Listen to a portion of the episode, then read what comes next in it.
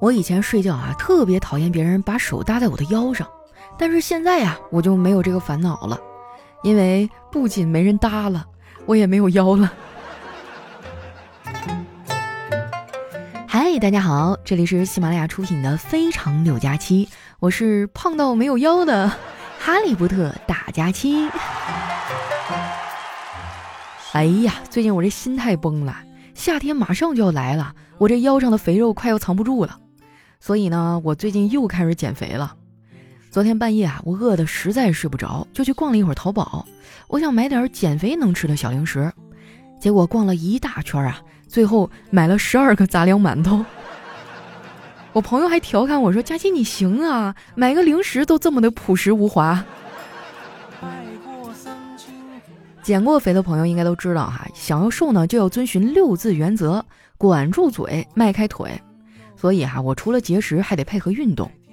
不瞒你们说啊，我又去办了一张健身卡啊！但是这次我是认真的。我发现啊，健身真的特别有魅力。没健身之前啊，我整个人都很抑郁，就哪怕是玩游戏啊，我都不觉得快乐。自从开始报了这个健身班啊，我每次上课之前呢，都要绞尽脑汁的去想借口不去，就是为了在家玩会游戏。哇，就有一种当年翘课玩游戏的快感啊，整个人都舒坦多了。想要减肥成功呢，还有一件事很重要啊，就是不要被身边的人所诱惑。昨天晚上我锻炼回来啊，我爸就突然给我拿过来一瓶桃罐头。我说：“爸，我最近减肥呢，你买这个干嘛呀？”我爸说：“给你去去火。”我说：“我也没上火呀，去啥火啊？你看你都这么大岁数了，还没对象，能不上火吗？我瞅你都上火呀。”你们说说啊，这是亲爹能说出来的话吗？我爸有时候说话是挺招人烦的，我感觉之前啊，我妈总骂我，喜欢跟我吵架，纯粹就是因为我长得跟我爸太像了。我不仅长得像我爸，性格脾气呢也特别像年轻的他。我爸当年的脾气啊就挺火爆的，像个炸药包一样，一点就炸。我最近减肥啊，夜里总是饿得睡不着觉，为了打发时间呢，我就会去刷会儿短视频，然后啊就被气得脑瓜疼。我发现互联网真的挺神奇的，它好像给傻瓜提供了一台扩音器，并且啊，强迫我们所有人听。除了脾气啊，我的能力也跟我爸差不多。我爸那时候可是厂子里炙手可热的高级技工，一个月工资三千多块，而我呢，现在工资也是三千多块。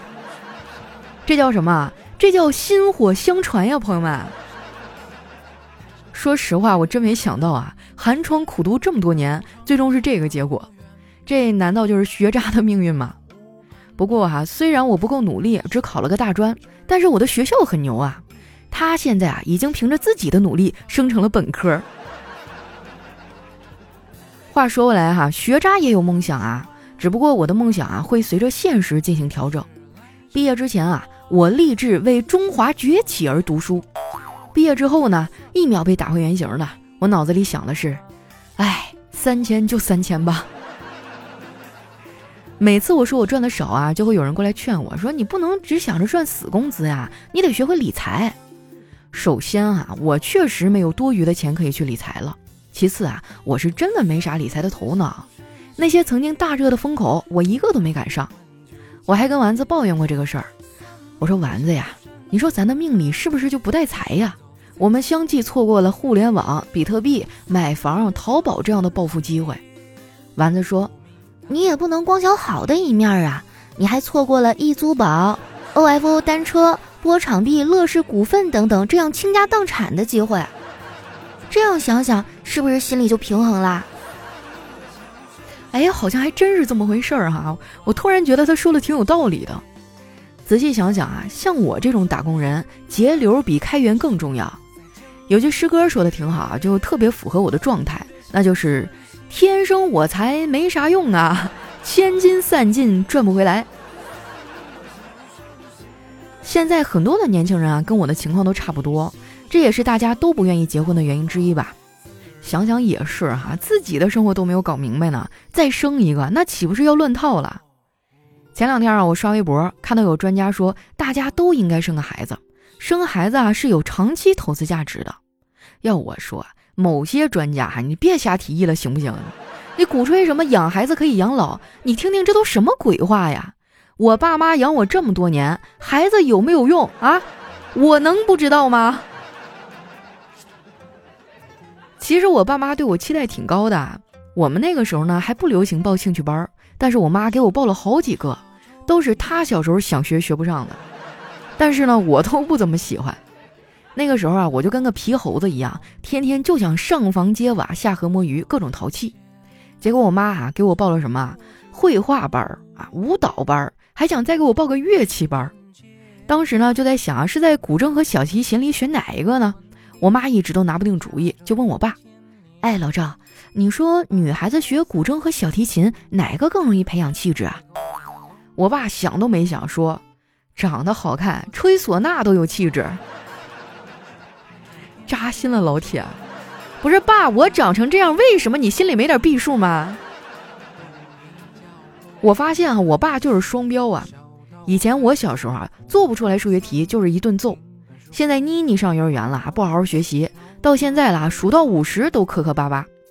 我爸为了引导孩子学习啊，特意去小卖部呢换了五十个硬币，然后把妮妮啊叫到跟前儿说：“乖孩子，现在开始数。”数多少你就拿多少当零花钱，结果三分钟以后，妮妮就把所有的零钱都给数完了，还说：“爷爷还有吗？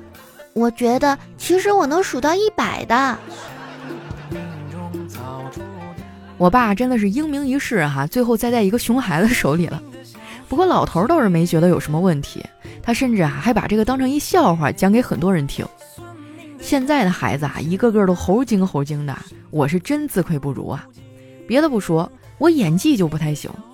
我人生中啊，演技爆发的时刻就三种情况：一呢是逛商场买衣服啊，假装不经意看价格的时候；二呢就是过年回家，亲戚给我发红包啊，我口是心非，哎不要不要的时候；三呢就是同事在办公室里挨个发零食，还没有问到我的时候。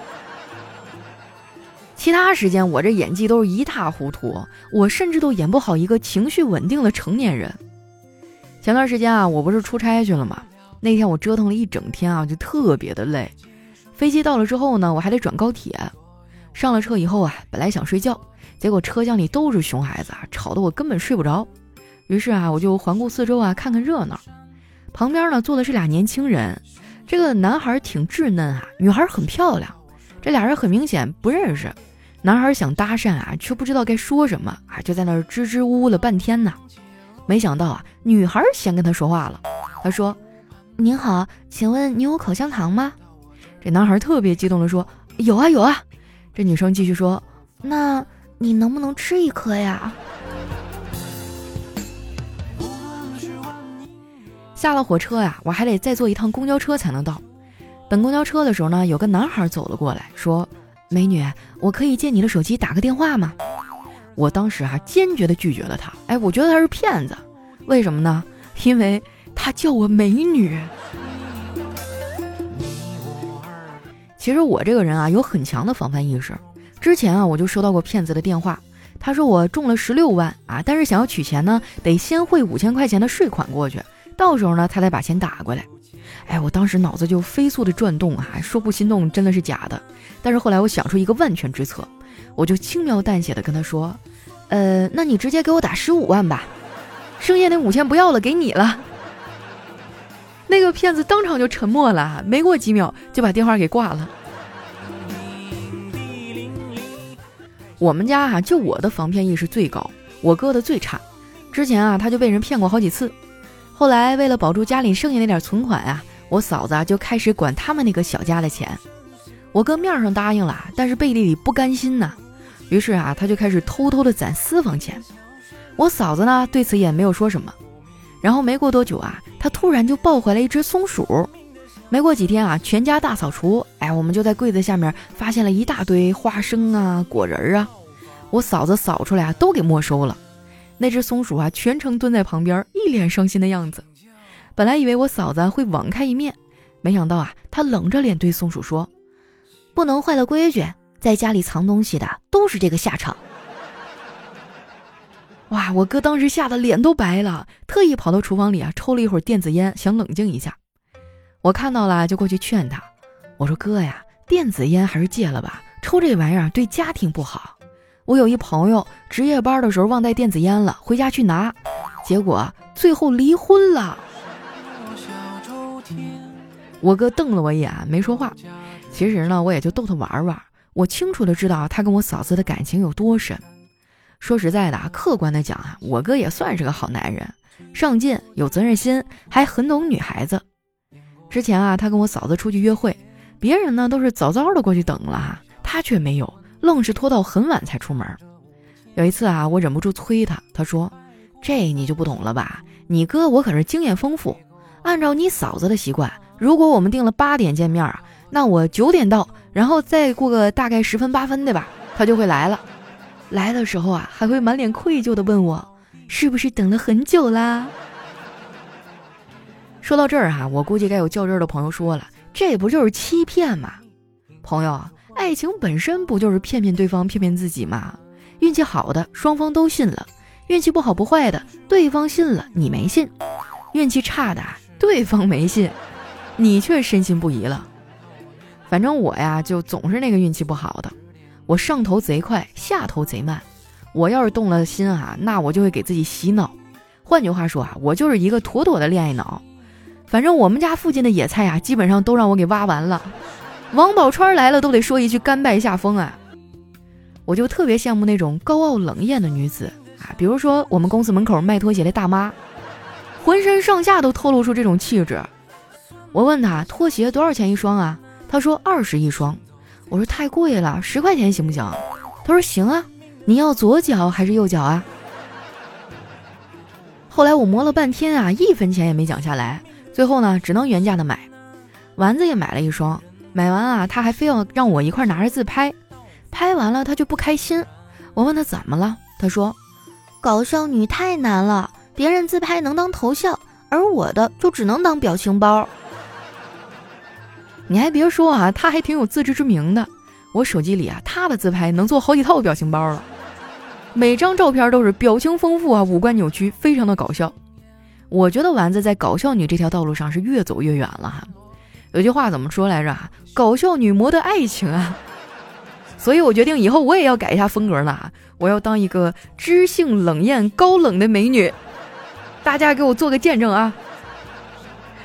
好了，那时间关系啊，今天我们的节目就先到这儿了。喜欢我的朋友呢，可以关注我的新浪微博和公众微信啊，搜索主播佳期，是佳期如梦的佳期。有什么好玩的段子啊，或者想对我说的话，记得啊发送到我们下方的留言区。我们下期节目再见。